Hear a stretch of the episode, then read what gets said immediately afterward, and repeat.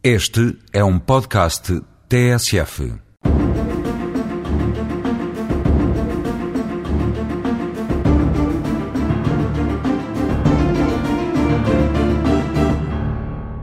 Comemora-se hoje o Dia Internacional das Pessoas Idosas, assim declarado pelas Nações Unidas, este ano dedicado aos direitos das pessoas idosas.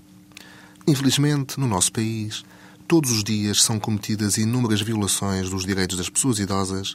muitas delas praticadas pelos familiares mais próximos. Entre os vários exemplos dessas lamentáveis práticas criminosas que os bons costumes da nossa sociedade revestem de um manto de pseudo-proteção,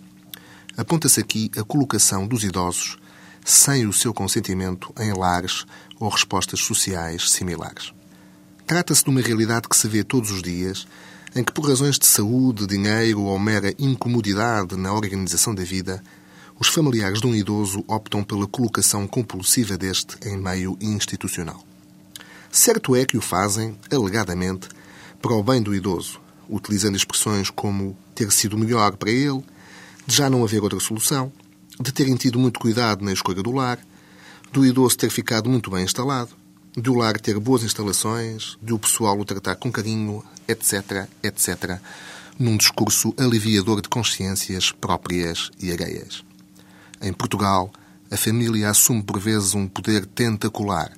em que os filhos ou outros familiares próximos tomam decisões sobre as finanças, a saúde e a vida dos seus idosos sem ouvirem um interessado, ainda que este esteja na plena posse das suas faculdades mentais. Ora, esta é a questão decisiva.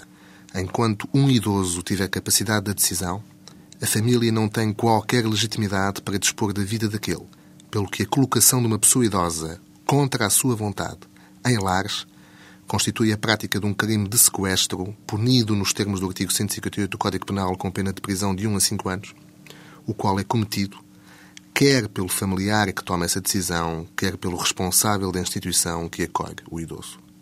Deseja-se que o dia de hoje promova a reflexão sobre esta matéria,